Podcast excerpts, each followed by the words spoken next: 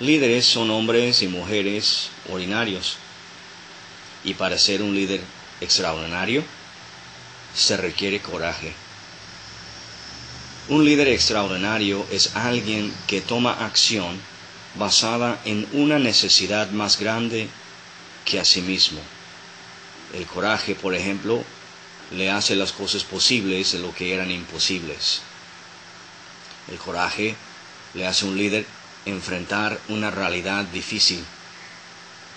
El coraje, por ejemplo, admite que necesita ayuda.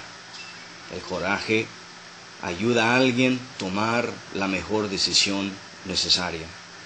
El coraje le ayuda a alguien a implementar el cambio necesario para mejorar. Y el coraje también le ayuda a alguien a mantener sus convicciones. El día de hoy, la pregunta es, como líder, ¿qué nivel de coraje tengo operando en mi vida?